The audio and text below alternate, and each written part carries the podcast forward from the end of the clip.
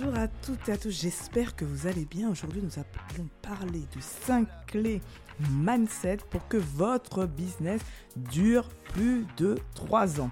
Quand un entrepreneur crée une entreprise, son objectif, bien évidemment, est de durer et de vivre de son activité le plus longtemps possible. On est d'accord. Donc pourtant, on sait que 28% des entreprises ne passent pas le cap des 3 ans et le nombre, même s'il est en hausse, c'est-à-dire que ça s'améliore, les choses s'améliorent, mais le risque est toujours présent. Alors je vous propose dans cet épisode de vous donner les clés de ce qui dure plus de 3 ans pour être certain que vous fassiez partie du lot. Donc restez avec moi et à tout de suite. Donc j'ai lu et écouté un nombre incalculable de contenus. Euh, donc je, vois que je trouve toujours ces cinq clés en fait. Euh, donc euh, moi j'ai étudié pour moi-même hein, déjà. Donc ce que je vous propose c'est de partager les cinq clés que j'ai observées. je ne suis pas allé chercher dans un livre, je ne suis pas allé voilà, mais je pense que quand je vais vous le dire déjà probablement ça va vous dire quelque chose. Et en plus, je vais vous donner les tips pour pouvoir, si vous voulez développer cette partie-là, aller un petit peu plus loin.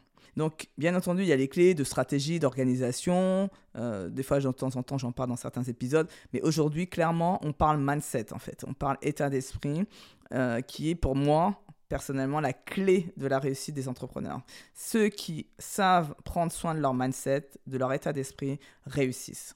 Ceux qui ne sont pas capables de faire ça, généralement, ben, font partie des statistiques qui ne durent pas trois ans.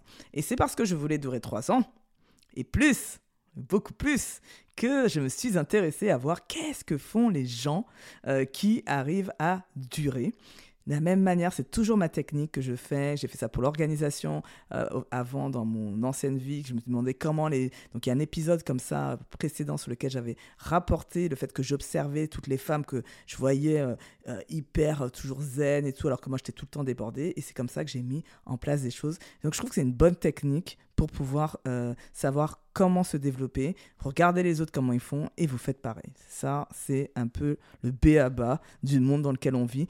Il y a Internet, certes, mais déjà rien que de regarder autour de vous, vous pouvez avoir beaucoup d'inspiration. Donc, rentrons dans le vif du sujet, si vous voulez bien.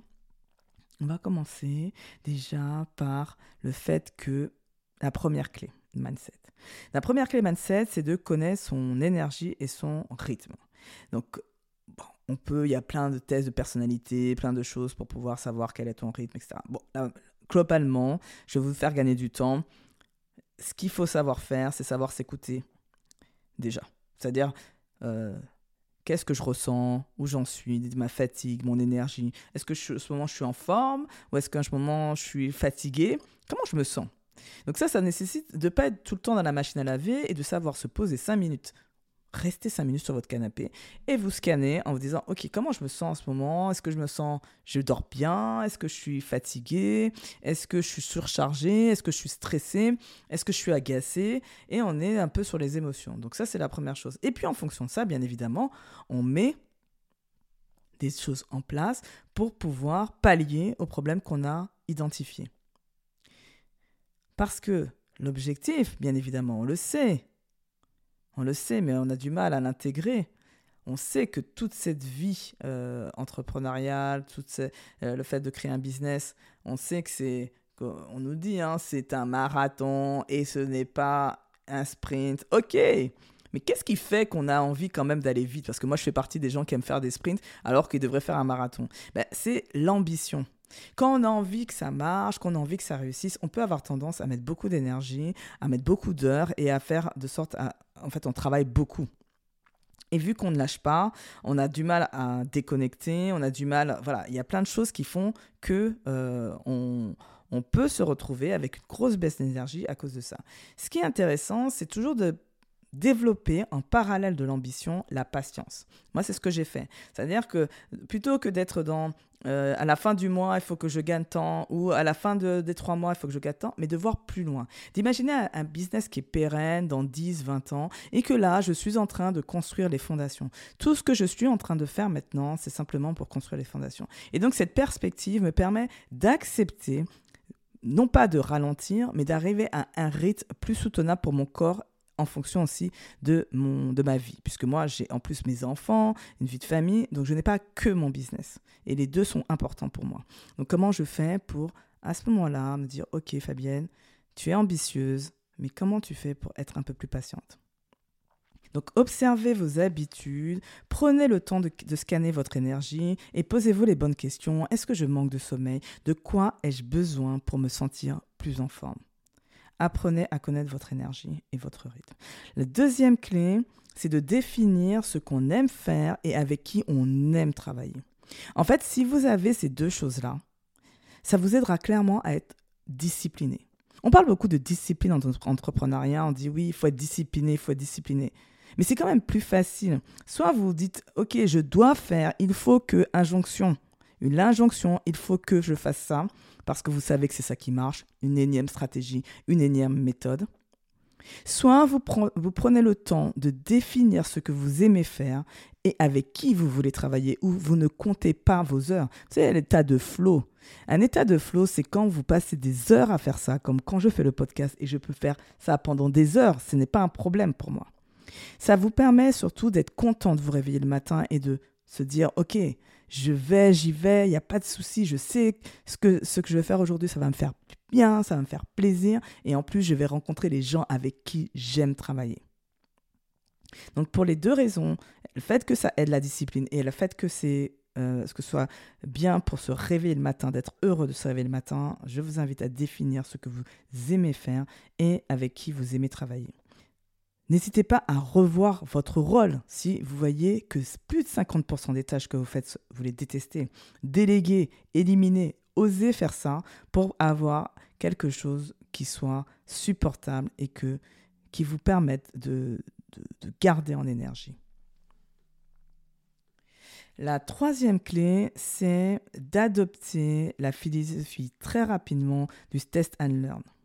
En fait, tout le monde parle test and learn, test and learn. Ok, que c'est bien, c'est une bonne philosophie, c'est comme ça que les entrepreneurs réussissent, etc. Mais qu'est-ce que ça signifie en vrai? Derrière, là, si on regarde dans le mindset, ça veut dire qu'il faut lâcher des drivers de motivation. Les drivers de motivation, ils sont nombre de 5. Je vais vous les donner, mais c'est pas ce, je ne vais pas parler des 5 aujourd'hui. Je veux juste que vous sachiez qu'il y a des drivers de motivation qui font que vous faites ce que vous faites. Donc, par exemple, il y a le soi parfait, donc euh, j'essaie toujours dans toutes mes actions d'être dans la perfection. Dépêche-toi, on est toujours euh, un peu ce que je disais tout à l'heure, moi j'étais un peu dans ça pas mal de temps sur je veux aller que ça aille vite, que ça marche vite, que ça marche fort. Donc dépêche-toi, on est tout le temps en train de se dire vite, vite, vite, il faut que j'ai des résultats. Il y a le soi fort. C'est là, on ne montre jamais sa vulnérabilité, même pas mal. Je reste, je souffre, je demande pas de l'aide et je reste dans mon, dans mon schéma. Il y a fait plaisir, donc je fais les, toutes, les, toutes les actions que je fais, c'est pour faire plaisir à l'autre et même quitte à m'oublier moi-même. Et fais des efforts, ça parle de soi. C'est, on est toujours dans l'effort. Et si le, le travail doit être dur, sinon ce n'est pas du travail. Donc ça, c'est les cinq drivers. Moi, ce que je vous dis, c'est que quand on adopte réellement, profondément la philosophie du test and learn, c'est qu'on accepte que de se dire, par exemple, que ce ne sont pas les meilleurs qui réussissent, mais bien les plus persévérants. Moi, j'ai vu des gens qui sont brillantissimes, mais qui, dès qu'il y a un obstacle, dès qu'il y a une difficulté, ils ne sont pas persévérants. Et donc, je les encourage à travailler leur résilience qui leur permet justement de persévérer. Il y a une deuxième chose aussi, c'est ce ne sont pas ceux qui vont le plus vite qui durent le plus, mais bien ceux qui s'assurent d'avoir construit des bases solides dans leur business. Donc des fois, il est préférable d'aller un peu plus lentement, juste pour être sûr que j'ai des bases solides. Et la troisième chose pour qui dit qu'on adopte réellement la philosophie du test and learn, c'est que généralement, ceux qui ont un business pérenne se sont détachés du fait plaisir.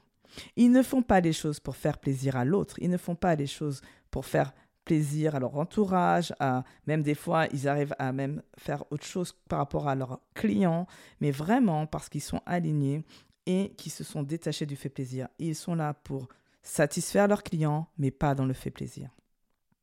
Et là, c'est toute la nuance. Ça, c'est la troisième. Donc, on a fait la première qui est de connaître son énergie et son rythme. La deuxième qui est adopter la philosophie test and learn. Donc, je teste, j'apprends, je teste, j'apprends. On a fait la deuxième qui était de définir ce qu'on aime faire et avec qui on aime travailler et ça nous permet de nous réveiller le matin. Et donc pour les deux dernières, donc la quatrième qui est le cœur même de ce podcast, c'est d'oser être soi.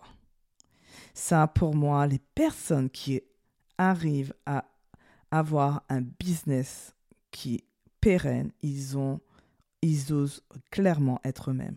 À quoi ça sert d'oser être soi? Ça nous permet d'attirer les personnes qui nous ressemblent. Ça nous permet de travailler avec des personnes qui nous ressemblent. En termes de valeur, en termes de mindset, en termes d'espoir, de vision.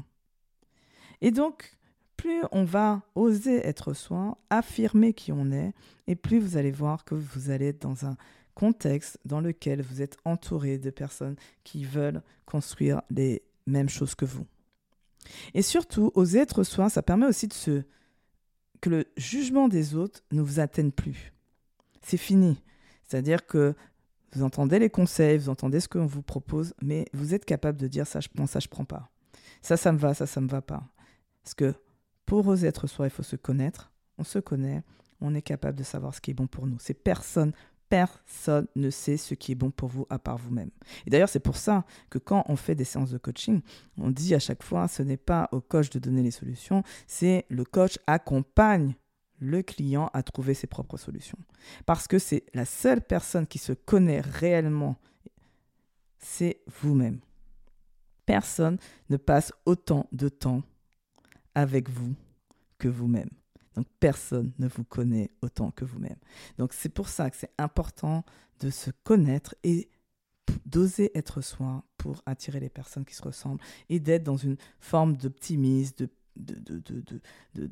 comment ça, de mouvement, d'énergie positive qui vous permettent de durer dans le temps. Parce que ça peut être parfois euh, les hauts et les bas, l'entrepreneuriat, c'est tous les jours. Pour finir, la cinquième clé mindset, qui est pour moi les quatre, elles sont importantes. Première, mais la cinquième, elle est quand même cruciale. Et chaque jour, je prends soin de faire attention à cette clé-là. C'est d'être bien entouré.